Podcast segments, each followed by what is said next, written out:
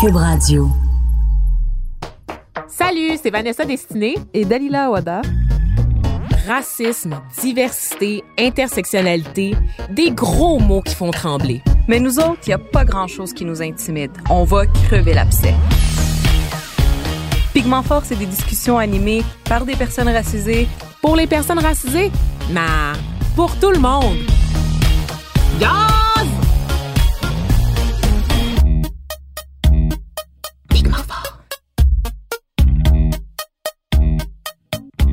Salut les patinets! Nouvelle semaine, nouvel épisode de Pigment Fort. Comment ça va aujourd'hui? Ça va.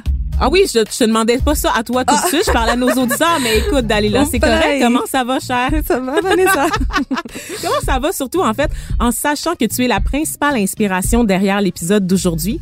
N'eût été de ton flair légendaire, je serais passée à côté d'une lettre ouverte super importante. Ouais, mais moi, je l'ai partagée de la page de Marie-Lou Kraft. Ah oui, qu'on aime beaucoup, euh, qui a lancé oui. la discussion sur Slav. Oui. Hein? Alors, le crédit euh, revient à, à mon réseau Facebook.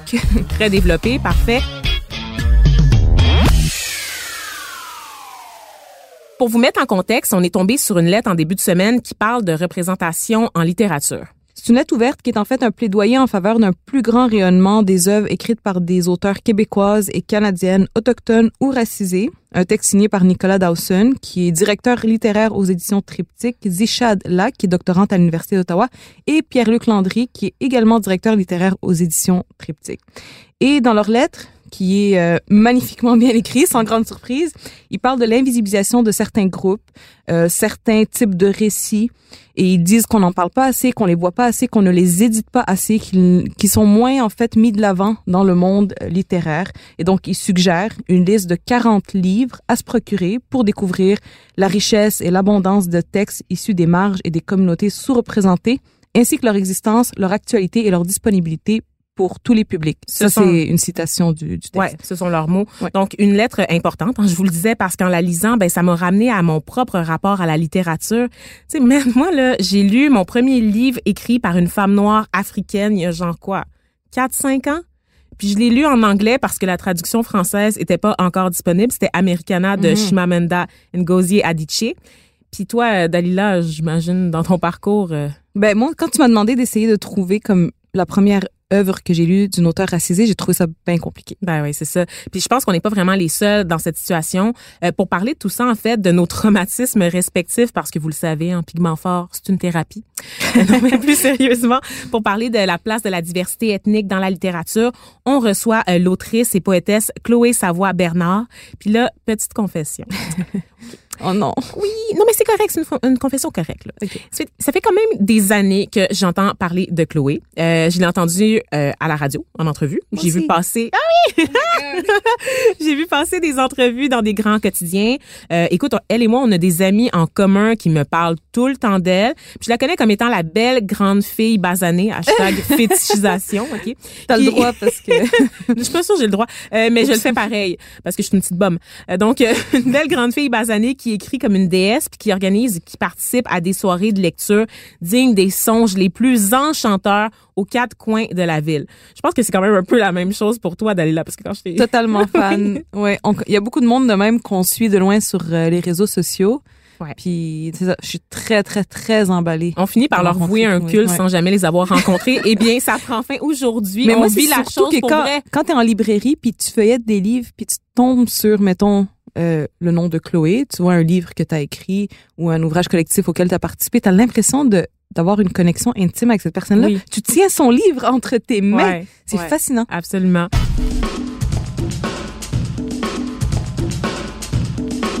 Pigmenté, pas pigmenté, c'est l'heure de l'invité.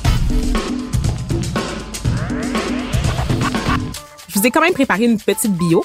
Chloé Savoie-Bernard est détentrice d'un bac en lettres et d'une maîtrise en études littéraires. Elle a publié deux recueils de poésie, euh, Royaume Scotch Tape et Fast, euh, publiés chez l'Hexagone tous les deux, le premier en 2015 et le deuxième en 2018. D'ailleurs, Fast a été finaliste au prix littéraire du gouverneur général. Elle a aussi publié un recueil de nouvelles qui s'appelle Des femmes savantes chez Triptyque cette fois euh, en 2016 et ce livre-là a été finaliste au prix littéraire des collégiens. Est aussi derrière le record paru en 2018 toujours chez Triptyque et elle donne des cours à l'UDM. Et je pense aussi dans cette feuille de route déjà assez euh, garnie, tu complètes aussi un doctorat en études littéraires, puis tu t'intéresses à la culture, à la littérature plutôt féministe des années 70. C'est bien ça? Tout à fait. Yes. Ben merci d'être là, Chloé. Ben cette euh, introduction me gêne. Euh, I'm humbled, mais merci beaucoup. Merci d'être. Je suis très contente d'être là pour parler de ce sujet qui me tient très très à cœur. Puis là, je disais tout à l'heure que j'ai, tu sais, j'ai repensé à ma propre expérience avec la littérature en lisant cette lettre euh, ouverte euh, que j'ai vu passer sur le web. Puis, ah, tu sais, j'ai fouillé. J'ai vraiment, j'ai vraiment fouillé. Je me suis dit, on va faire l'exercice d'Alila et moi on va se demander c'est quand c'est quoi les, la littérature jeunesse, la littérature avec laquelle on a été en contact.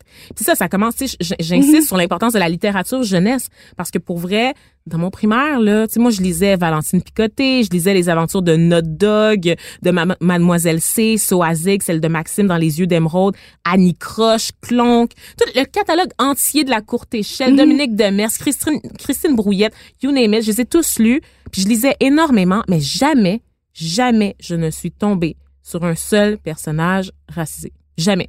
Ou autochtone. Jamais, jamais, mhm. jamais. Là, je suis arrivée au secondaire. Là, c'était le festival de vieux monsieur blanc européen en termes d'auteur. Faut faire un trigger warning quand tu dis monsieur blanc. J'ai rien contre les vieux, ni contre les messieurs, ni contre les blancs. Mais c'était quand même ça. Les trois mis ensemble, c'était vraiment le portrait que j'avais des auteurs. Puis c'est correct parce qu'il faut une formation universelle où est-ce que tu apprends, euh, tu te familiarises avec les grands classiques de la littérature. Puis malheureusement, le monde étant ce qu'il est, on, on tend à invisibiliser le travail des femmes. on l'a toujours fait dans l'histoire, puis c'est pas nouveau. Là. Fait que c'est pour ça qu'on a les classiques qu'on a. Toi, Dalila, de ton côté? Mm Ben, je me suis rappelé de La route de Schlifa. Oh c'est bien vrai. Oui, qu'on avait lu, je pense, au secondaire, début du secondaire, raison, de Michel Martineau, publié en 92. Et ça m'avait interpellé d'autant plus que le, le personnage principal est un Libanais. C'est vrai. Ouais, c'est vrai, t'as raison. Mes parents sont d'origine libanaise et donc j'étais totalement fascinée de voir un personnage comme ça qui a des racines communes et que euh, le nom m'était familier, le prénom Karim. Je disais, ah, mais je connais ça, c'est en arabe, ça. Puis ça me fascinait. là. c'est ça. Puis Moi, comme ado, là, d'avoir ce, ce récit-là, ça m'a profondément marqué. Puis pour ceux qui l'ont pas lu, ce livre-là, ben ça se passe euh, en partie au Québec puis en partie au Liban. Dans le fond, c'est l'histoire mhm. d'un jeune réfugié de la guerre du Liban qui arrive au Québec. Puis là, les élèves, ils arrivent dans une classe d'immersion. Puis là, les élèves, ils apprennent un peu plus à... Il est un peu... Euh, tu sais, il parle pas beaucoup. Il est renfermé sur lui-même. Il est traumatisé, en fait. Exactement. Puis les élèves québécois sont comme, ah, tu sais, d'où il sort, pourquoi il parle pas, c'est quoi son problème? Puis tranquillement, au fil des pages, on, on fait des retours dans le temps puis on apprend à connaître ce, ce, ce jeune garçon-là qui est arrivé au Canada avec un bébé dans les bras. Ouais, parce qu'on suit durant comme une partie du livre, on suit son parcours dans un Liban qui est en guerre. Il tente de rejoindre Shlifa, qui est une région euh, au Liban. Et ça m'a d'autant plus euh, marqué pendant des années parce qu'en 2006, je suis moi-même allée au Liban. Et il y a eu une guerre à ce moment-là. Hmm. Et donc, on a dû également fuir dans une moindre mesure. Le récit n'est pas aussi rocambolesque que celui de Karim. Mais à ce moment-là, en 2006, ce livre-là m'est souvent revenu en tête. Ce hmm. Karim et Maha, qui est l'autre personnage aussi principal, me revenait en tête, puis j'ai comme senti c'était quoi cette, cette fuite-là d'un pays en guerre donc, euh, le livre m'a suivi très, très longtemps. Ouais, ben moi aussi. Puis je te dirais, au niveau de la, route de Schliffer, euh, je me rappelle, moi, on l'a lu en secondaire 2 à mon école. Pour vrai, ça avait été un succès. À tel point qu'ils avaient fait venir euh, l'autrice pour qu'elle mm. vienne en parler. Puis c'était comme, on capotait. Puis c'est là que ça montre que ces histoires-là sont universelles. Mm. Comme j'étais à l'école privée, tu sais, j'étais vraiment dans un milieu qui était quand même beaucoup plus blanc que celui dans lequel j'ai grandi. Puis honnêtement, l'histoire a été un succès pour tout le monde. Mm. Tu sais, tout le monde avait trouvé ça vraiment touchant, avait été soulever la façon de raconter l'histoire aussi, le fait qu'il y ait une dimension politique. Mm-hmm. Tu sais, c'était vraiment euh, il y avait tous les éléments pour raconter une bonne histoire puis une expérience qui pouvait être comprise par n'importe qui. Tu sais, fait que c'est la preuve là, que c'est important la représentation. Toi, tu l'as lu aussi, la route de oui, Chifa, Chloé? Je l'ai lu, oui. Puis euh, c'était une histoire d'amour aussi, mhm. faut dire. Puis moi, j'étais a sucker for that, là, pour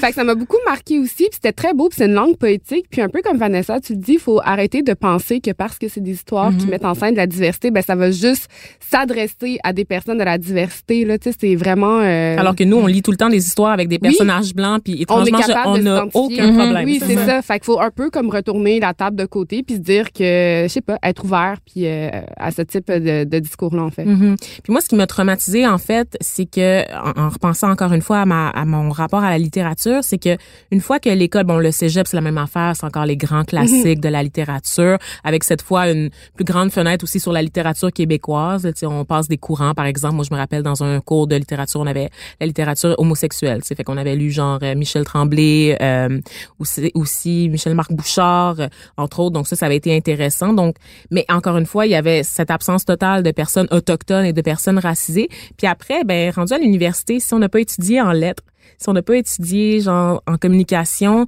on est un peu laissé à nous-mêmes. Mm-hmm. C'est-à-dire que la littérature, quand on vient pas d'un milieu privilégié où il y a une culture littéraire chez nous, à la maison, ben on la découvre par nous-mêmes. On est laissé à nous-mêmes. C'est du bouche à oreille, c'est des recommandations dans les journaux, par exemple, les sorties littéraires qu'on surveille avec attention.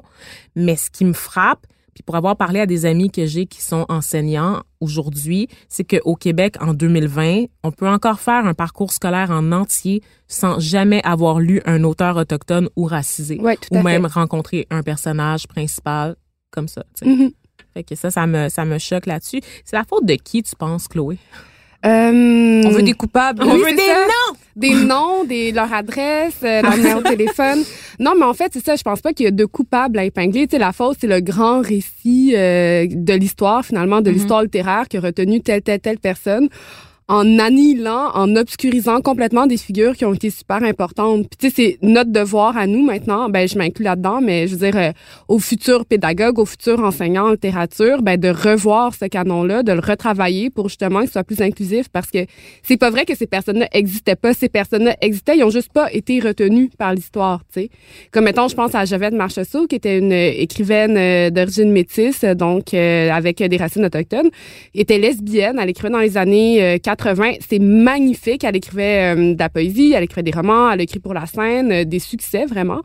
Puis elle est complètement invisibilisée, elle est pas vraiment là, mettons, dans les euh, dans les livres d'histoire. Fait que ça serait mettons de reprendre des figures comme celle-là, de les réinclure dans le canon, des enseigner. Puis tu sais, c'est ça a l'air simple, mais c'est un vrai travail. Puis mm-hmm c'est des guides, c'est des manuels aussi, je veux dire, c'est tout support pédagogique aussi qui est à revoir euh, dans, dans cette inclusion-là. Il, me semble qu'il y a une, quand même une prise de conscience qui s'opère et j'ai l'impression que c'est ça, il y a une jeune génération de profs qui tiennent beaucoup ça en, compte là, au mm-hmm. cégep, euh, dans les écoles secondaires. Est-ce que c'est ce que tu observes aussi? Euh, c'est drôle parce que moi, c'est ça, j'ai fait toute ma formation en LDM, c'est très très long. Puis, mettons, dans les cours de bac en littérature, on a beaucoup de, de cours avec ceux qui sont en enseignement du français.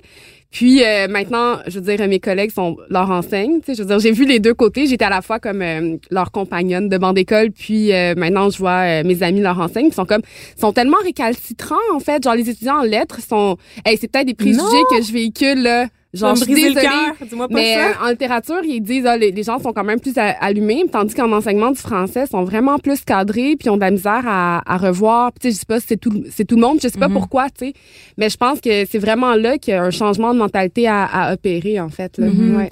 Puis dis-moi, euh, toi, est-ce que euh, tu as, souffert de ça? Parce que moi, j'ai une question sur ton parcours. Mm-hmm. Comment est-ce qu'on en vient à devenir auteur, écrivain, quand on n'a pas de modèle? Je Toi, sais en pas. grandissant, tout ce qu'on a euh, décrit Dalila et moi, tu l'as vécu aussi? Ouais. Puis je sais pas, puis je pense que je suis très naïve, tu sais. Puis il y, avait de ça. Il y avait aussi que le fait que la littérature, c'est ma vraie passion, là. C'est comme, c'est mon amour, là. Genre, c'est le, vrai amour qui a Ouais, comme une flèche, là, ça a fédéré toute ma vie au complet. Fait que j'ai énormément lu depuis que je suis petite, puis je me suis jamais posé la question en fait. Là. Genre j'étais au cégep en lettres, j'ai fait vraiment toutes mes études en littérature. Puis euh, c'est drôle parce que hier, j'étais dans une soirée de poésie avec une fille avec, qui j'ai fait mon cégep en création littéraire au Vieux-Montréal. Puis t'es comme, ben toi, première journée de cégep, t'as dit à tout le monde que t'allais faire une thèse. Puis j'étais comme, est-ce que j'étais rochon? J'avais comme aucun souvenir de ça. Quelle lourdeur! Quelle lourdeur! Ouais, genre audace, lourdeur, un peu des deux en même temps. puis mais ça veut dire, dire que j'ai toujours eu cette espèce de, de bulle puis euh, je suis taureau, puis genre j'ai fait ça, mais comme je pense que je me rendais pas vraiment compte, tu sais, je pense que si je m'étais dit, hey, euh, c'est drôle, hein? Je suis toute seule à maîtrise ou presque à être assise. Tu sais, plus t'avances dans le parcours, plus tu deviens. Tu sais, il y avait des, des, gens de la diversité euh, au bac, mais plus tu avances dans le parcours, puis je veux dire. Tu deviens l'exception. Tu deviens l'exception. Puis l'université, c'est pas juste des séminaires puis les bancs d'école, c'est aussi tous euh, les articles, c'est les colloques, c'est les, tu sais, c'est comme, c'est vraiment une grosse machine la vie universitaire. Fait que non seulement j'étais toute seule, mettons, de ma cohorte à, être une personne racisée, mais quand j'allais, genre, euh, dans des colloques, j'étais tout le temps la seule, tu sais. Mm. Puis dans les colloques, c'est vraiment la mode de dire, oh, on est vraiment, on aurait voulu qu'il y ait plus de femmes de couleur ou de personnes racisées. Puis là, tout le monde se retourne vers moi. Non. Peux-tu nous aider, s'il te plaît? Oui, on les connaît Avec tes amis, Chloé. Oui, c'est super bizarre, mais c'est peut-être aussi le fait que je travaille en études féministes puis pas tu sais je veux dire mon sujet est très blanc là on s'entend là puis c'est j'ai fait ça j'ai fait ça mais oui mais t'es québécoise aussi je suis aussi québécoise c'est ça c'est ta réalité c'est pas mais après je me suis fait reprocher ah, pourquoi tu travailles pas sur des personnes racisées? Puis en tout cas bref t'as la responsabilité de, porter toutes les causes ça c'est full rushant. Mais comment j'ai fait? Je sais pas. Genre euh, je m'en rendais pas compte. J'ai commencé à me rendre compte que je suis une personne racisée comme assez tard tu sais je veux mm. dire euh, je savais que j'étais métisse, mais je veux dire, c'était pas aussi politique que ça allait devenu plus, mm-hmm. plus je vieillissais. Puis c'est à cause que je pense que c'est le milieu qui me l'a renvoyé. Puis j'ai fini par l'intérioriser, puis c'est fini, ça a fini par devenir vraiment un enjeu puis un, un combat, en guillemets, pour moi, parce que Ouais, parce que c'est rochant d'être à ça mm. dans les salons du livre. C'est la, c'est rochant de comme que le monde vienne me voir dans les salons du livre. Ah, t'es de quelle origine? Tu sais, faut pas te poser des questions sur ton livre. Non, ben non. Ça.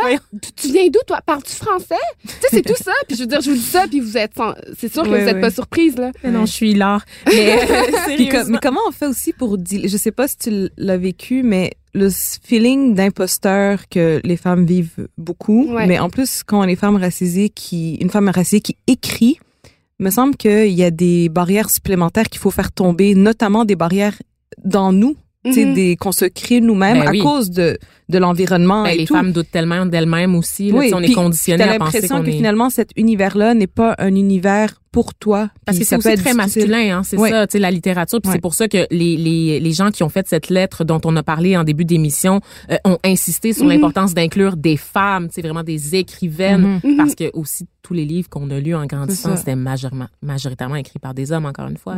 Euh, c'est intéressant parce que j'ai l'impression qu'il y a beaucoup d'autrices, puis que la littérature euh, féminine, féministe est très forte en ce moment au Québec. Par contre, ce que je remarque, c'est que dans les structures de pouvoir, les gens qui sont les éditeurs, les gens qui possèdent des maisons d'édition, ben ça, c'est des hommes. C'est ça qui est c'est vraiment comme un, deux poids deux mesures qui est assez lourd de conséquences, je pense, parce que mm-hmm. oui, il y a des autrices, oui, elles sont publiées, mais pourquoi elles sont presque toujours publiées par des hommes hétérosexuels blancs? Tu sais, c'est, mm. il y a des exceptions. Il y a René Saint-Éloi, H.M. Mémoire d'Encrier. Il y a hum, c'est un couple de femmes qui pilotent Héliotrope aussi. Je veux dire, il y a, y il y a des exceptions, mais il y a le milieu, genre, je veux dire, ceux qui tiennent le cash, c'est des hommes, tu sais. Mm-hmm. Fait que, bref, pour revenir au sentiment d'imposteur, d'impostrice, d'imposture, euh, d'impostesse. On va toutes les passer. Je sais pas, je La pense. littérature inclusive. Okay. Ouais, non, mais c'est ça, mais c'est intéressant parce que je pense que je parlais de naïveté tout à l'heure, puis moi, je l'ai jamais trop ressenti, le, sentiment d'impostrice, genre, parce que ah, j'étais comme... Ben, je voulais tellement publier, puis j'ai reçu tellement de refus. Mettons, mon premier livre, euh, il a été refusé. Euh, je l'ai jamais publié. Il n'existe pas, ce livre-là, dans le sens parce mm. qu'il a été refusé partout. Puis j'étais juste comme, ben, je vais en écrire un autre. Comme moi, je, me disais Catherine Marfoukakis, qui est une écrivaine que j'adore. Mm-hmm. Elle, euh, je pense, elle a comme affiché ses 50 lettres de refus. Puis j'étais comme, ben, elle non. Tu sais, je, je me dis, Régent Charme, il a été refusé au Québec, il a été obligé de publier en France. Puis j'étais comme, un jour, je, je vais publier, tu sais. Ça sera pas facile, puis je savais que ça allait être difficile. Mais, euh, mais ouais, je sais pas. C'est quand, même, euh, quand même, euh, je salue ton bagou. Puis, Est-ce que tu avais dans ton, dans ton, uni, pas dans ton, est-ce que tu avais dans ta famille, dans ton entourage, des gens qui écrivaient? Non, pas du tout. OK. Non. Non, mon père est chimiste, ma mère est psy. Puis je veux dire, j'ai quand même, c'est ça, je viens d'un milieu où mes parents sont très scolarisés, mais on n'était pas riches du tout à la maison. Euh, puis c'était pas nécessairement un contexte familial mhm. facile pour d'autres raisons non plus, mais euh, mes parents m'ont toujours dit que ce que je pouvais, tu sais, je sais pas comment dire, là, ils m'ont toujours encouragé à faire qu'est-ce que mhm. qu'est-ce que je voulais faire. Tu sais, j'avais pas la pression d'être médecin ou j'avais pas la mhm. pression d'être dans un parcours euh, vraiment étroit. Puis, euh, fait que ça, ça m'a donné cette liberté là. Est-ce que tu as eu des figures que toi t'as découvertes au fil du temps qui t'ont inspiré, que tu t'es dit, oh wow, tu sais, je la regarde puis elle me ressemble ou ce qu'elle décrit, ça me ressemble, mais pas juste, non? Wow! Euh, mais je trouve ça ben, cool, sérieusement, c'est nice. on dirait que j'aurais aimé ça présenter un autre, un autre discours que celui-là. Mais non. Mais mettons, j'ai lu Dany Laferrière comme vraiment jeune. Tu sais, ma mère, elle louait des livres de Dany Laferrière à la bibliothèque. Puis tu sais, je disais ça, puis je reconnaissais des trucs de la vie de mon père qui est d'origine haïtienne aussi là-dedans. Fait que je savais que, mettons, que Dany Laferrière existait. Ça, je l'ai compris comme vraiment vite, puis j'étais vraiment excitée. Puis je lisais La Courte Échelle, je disais Sonia Safarti Yeah. ici. Mhm. Puis là, j'étais comme, ben, Sonia Safarti, euh, c'est pas euh, Réjeanne Tremblay de Laval. Tu sais, genre, c'est j'étais comme, tu sais, je, je voyais qu'il y avait certaines figures. Il y en avait moins que maintenant, mais je me raccrochais un peu à ces, à ces figures-là. Puis il y avait cette espèce de naïveté de j'adore écrire. C'est- C'était c'était tellement ma vie que je, je voyais pas une autre vie. tu sais.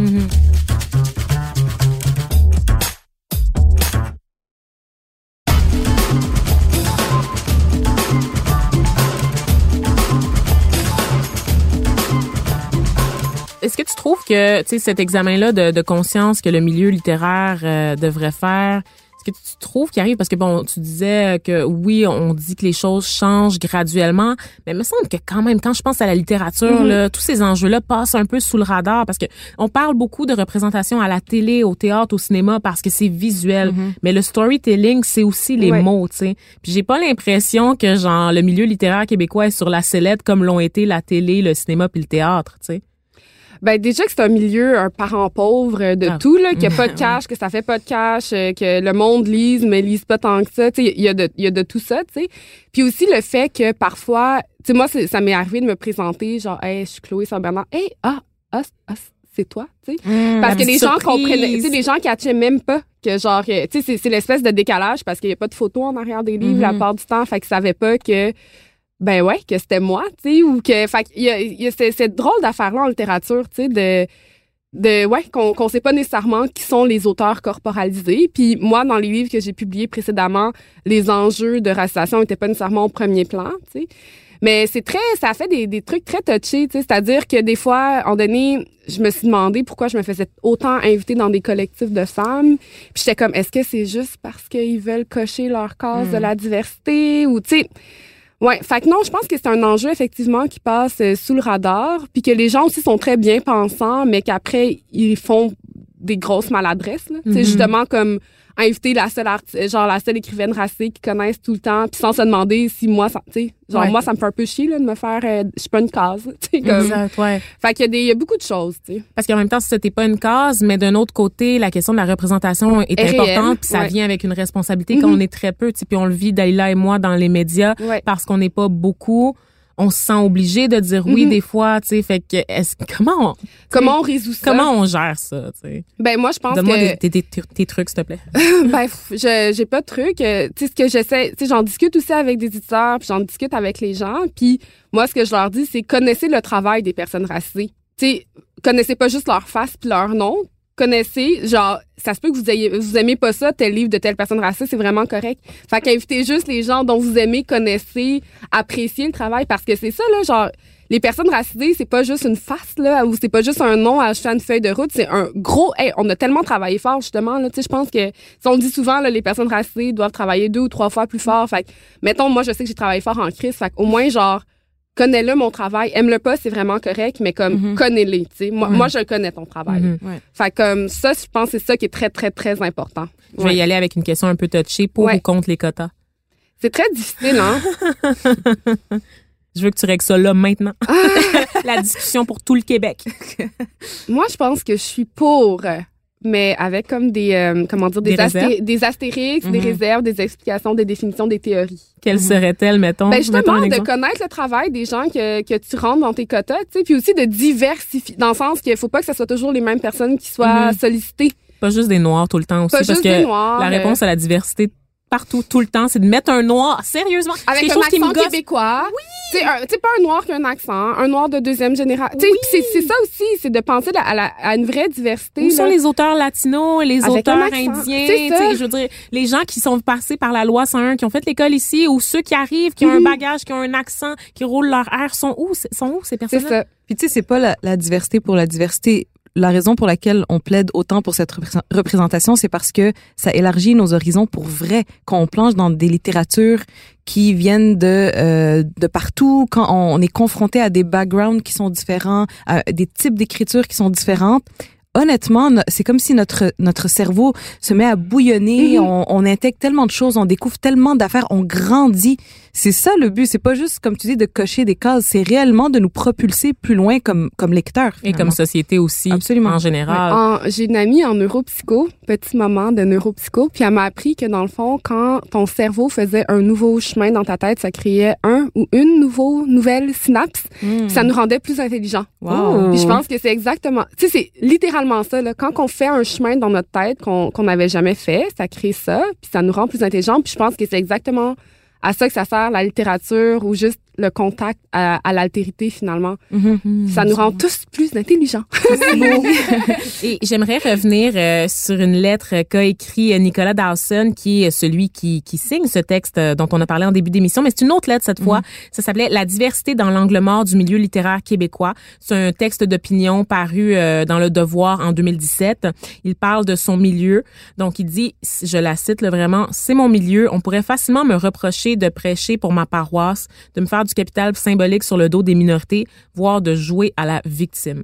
Ces arguments visent à dépolitiser l'enjeu, l'individualiser, comme si une personne racisée qui crie au racisme ne parlait au final que pour son propre intérêt. Il continue en disant, il y a un problème de représentativité ethnique dans notre milieu littéraire québécois. Les maisons d'édition, les revues, les journaux, les enseignants et les institutions semblent encore relayer la responsabilité aux personnes racisées, qui, peu nombreuses et isolées, risquent gros quand elles osent prendre la parole. L'enjeu étant très peu soulevé par des gens en position de pouvoir dans ce milieu, les personnes non blanches se retrouvent seules à jouer le rôle de la police ethnique, Mm. comme si l'enjeu ne leur appartenait qu'à elles. Est-ce que tu as déjà eu l'impression de jouer à la police ethnique?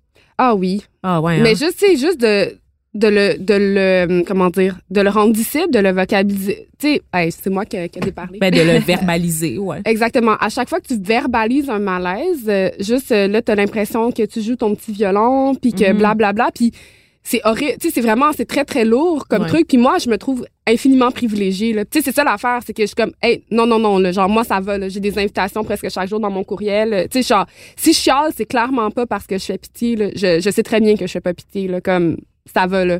Je chiale parce que quand je suis dans un salon du livre, qu'il y a une petite fille euh, métisse, une petite fille noire qui me regarde, là, elle me regarde avec les grands, grands yeux, puis je me dis, hey, Chris, une chance, j'étais là, sinon, elle a- qui elle aurait pu regarder? Tu sais, elle me regarde pas parce qu'elle me trouve belle, elle me regarde, moi, j'y sens une connivence, puis j'y sens une reconnaissance.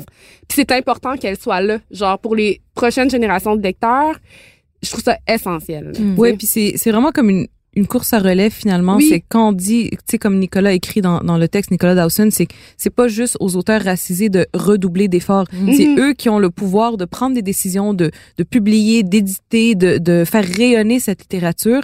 Tout le monde doit mettre la main à la pâte. Absolument. Tout le monde et peut-être même encore plus ceux qui sont dans ces Dans positions les positions de privilège, finalement, là. Ouais. Mais c'est ça. Puis là, je reprends une idée que j'ai souvent entendue qui est pas la mienne, mais dans le sens que comme quand une personne racée, une, pe- une personne en position euh, de pression gagne quelque chose, c'est pas juste cette personne-là qui gagne qui gagne euh, ce privilège-là ou cette montée-là. Tu sais, c'est toute la société qui derrière elle s'élève. là, Tu sais. Puis je pense que c'est vraiment quelque chose qu'il faut garder en tête. Là, comme quand quelqu'un gagne quelque chose, c'est pas vrai que c'est cette personne-là. Là, c'est vraiment comme quelque chose de collectif qui, qui se module, qui change, puis les rapports euh, de pression se Mhm. Ouais.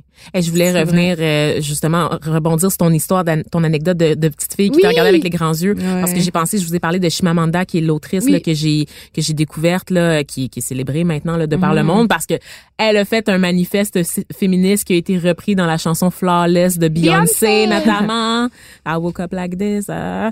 Et euh, elle a fait aussi un TED Talk qui s'appelle Le danger de l'histoire unique, euh, Mhm. qui est un TED Talk que moi j'avais vu dans mes cours de coopération internationale, euh, qu'on nous avait présenté en classe pour euh, nous rappeler en fait à quel point notre vision du monde peut influencer la façon euh, dont grandissent des personnes même à l'étranger. Mhm. Donc euh, dans dans ce dans le danger de l'histoire unique, Chimamanda elle explique qu'en grandissant, elle avait beaucoup de livres chez elle mais dans en Afrique au Nigeria.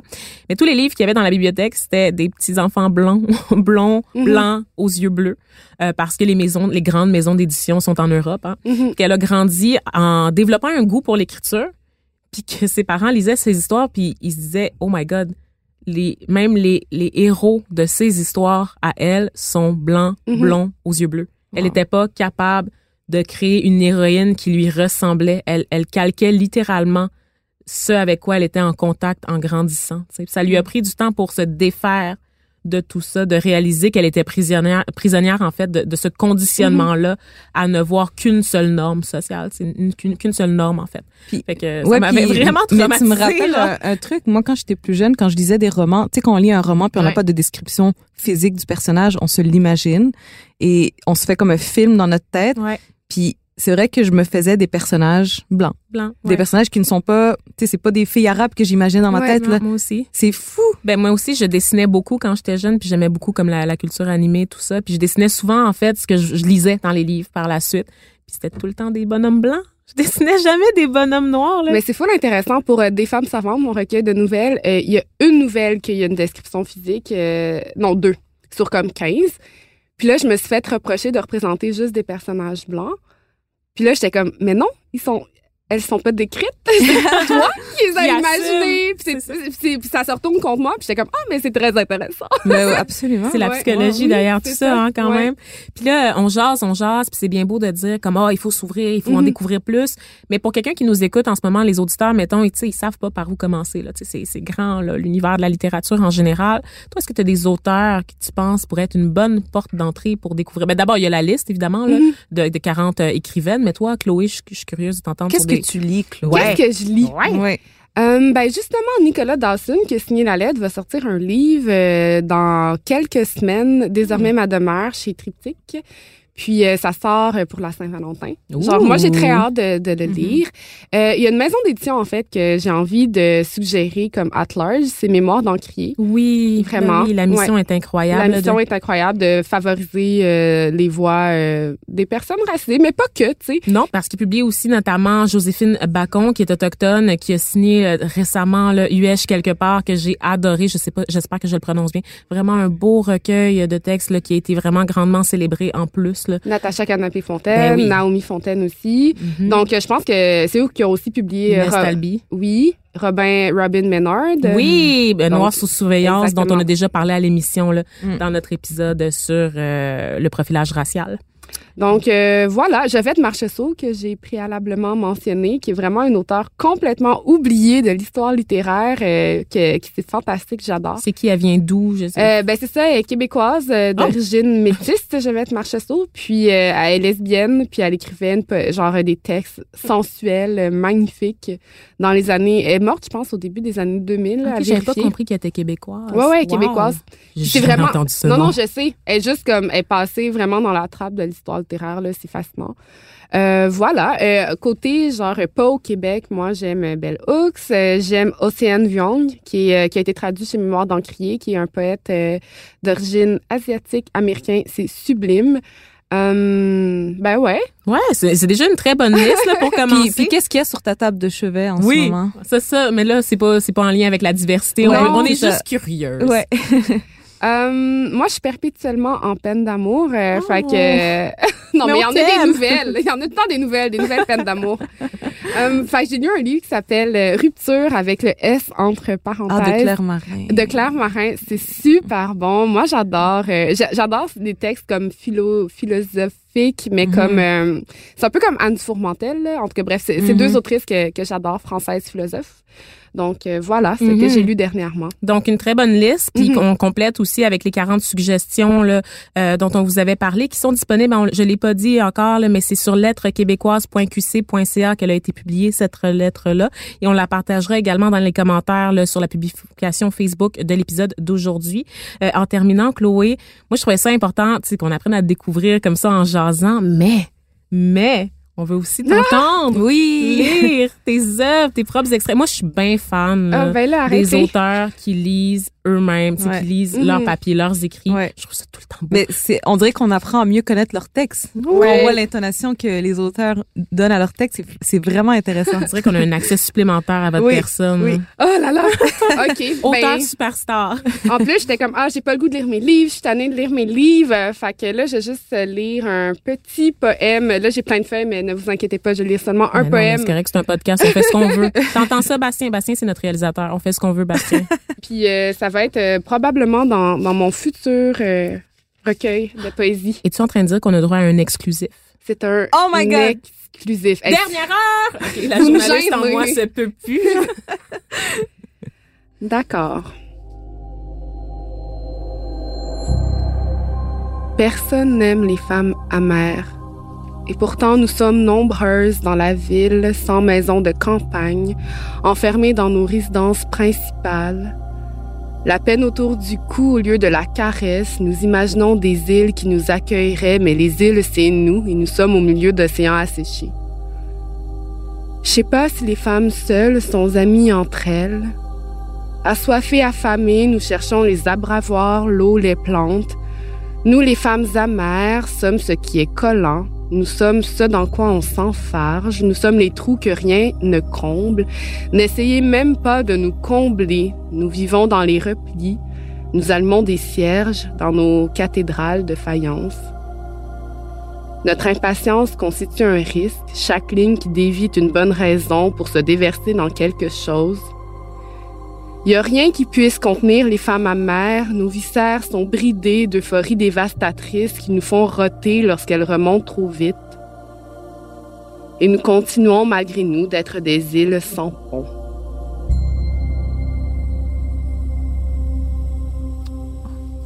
Merci Chloé. Merci. C'est le fun, hein? Sérieusement, c'est la plus belle façon, genre, de conclure un épisode. Puis je- j'aurais aimé ça que tu continues puis que t'arrêtes jamais. Puis, puis je dis, je sais que c'est super cliché à dire, mais je, je le pense sincèrement, là. C'était, ça vient me toucher, là. Moi, euh, tu sais, du petit contenu féminin. J'ai le mode, ton. Toi, petite femme amère, va. Nous, les femmes Les amères femmes et amères. racisées. On pourrait cha- changer le nom du podcast pour... euh, Les femmes amères. Hashtag. Le jingle, c'est juste un extrait de toi pis de ton. Le générique d'ouverture, ce serait malade. Hey, Oh c'est joyful. J'adore, j'adore quand même. C'est beau, c'est beau. C'est pas grave, là, que ça soit non? est-ce que tu, tu vises euh, une... On a-tu date? Oui, c'est Ah ça. non, on n'a pas de date. Là. La. Non, je vise euh, surtout la fin de ma thèse. Ah en oui. ce moment, c'est c'est l'échéance. Puis euh, dès que ça, c'est fini, je vais finir mon recueil. Fait que peut-être comme à l'automne euh, 2021. Fait Ouais. qu'on est vraiment, Bonne vraiment chance. très privilégiés de t'avoir reçu et d'avoir eu aussi ce petit extrait-là que tu nous as livré. Ça m'a fait De plaisir. très belle façon. Merci encore une fois, Chloé Savoie-Bernard, d'avoir été avec nous aujourd'hui. Et on se laisse, euh, ben, avant de se laisser, plutôt, on va passer au chouchou de la semaine. Évidemment, vous aurez compris que c'est Chloé, là. Mais comme on a vraiment un segment spécifiquement chouchou, il en faut un autre. Donc, euh, voilà.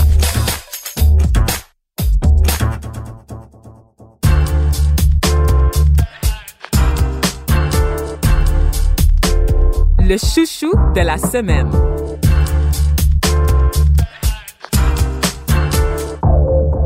Aujourd'hui, on a deux chouchous de la semaine. Le premier, le plus important en fait des deux, c'est celui de Dalila. Tu parles de cinéma. Oui, je parle du film Les Misérables du réalisateur français Ladjili. Donc, vous aurez bien compris que le titre est repris du classique de Victor Hugo. Dans ce film-là, on est plongé dans le quotidien de trois policiers à Montfermeil, dans une de ces fameuses banlieues françaises. Tu on entend souvent parler des banlieues françaises, mais là, on a une excursion qui est très, euh, très détaillée et c'est absolument fascinant et troublant à la fois parce qu'on voit toutes les dynamiques euh, de pouvoir et les tensions qui existent entre les différents groupes du quartier. Puis c'est vraiment. Puis lui, euh, Ladjili, le réalisateur, il vient de Montfermeil. Je crois même qu'il habite encore là. Donc le, le la vue qu'il nous donne sur le quartier est vraiment très réaliste, très détaillée et on sent l'émotion parce qu'il sait de quoi il parle. Et moi, ce film-là m'a renversé. Il faut absolument aller le voir. Puis d'ailleurs, il y a eu plusieurs nominations, dont une nomination pour la Palme d'Or, qui est la récompense la plus prestigieuse, qui est décernée par le jury du Festival de Cannes. Et il est aussi en fait euh, sélectionné aux Oscars là, dans la catégorie meilleur film étranger. Ouais. Euh, il représente la France évidemment, donc oui, c'est certainement un film que je veux. de l'adrénaline. L'adrénaline était comme à fond la caisse du début à la fin. Ça fait longtemps que j'avais pas vécu autant d'émotions dans un film. Ben voyons Faut donc. courir le voir. Ok, t'as l'air même d'avoir des petites chaleurs là, ça va. tu? Ça, ça c'est pour une autre raison. Les laquelle? Les petits gars dans le film, c'est ça Dalila? OK, on n'insiste pas là-dessus. Euh, moi aussi, euh, je veux parler de cinéma puis c'est pas c'est pas vraiment un chouchou, c'est juste une remarque.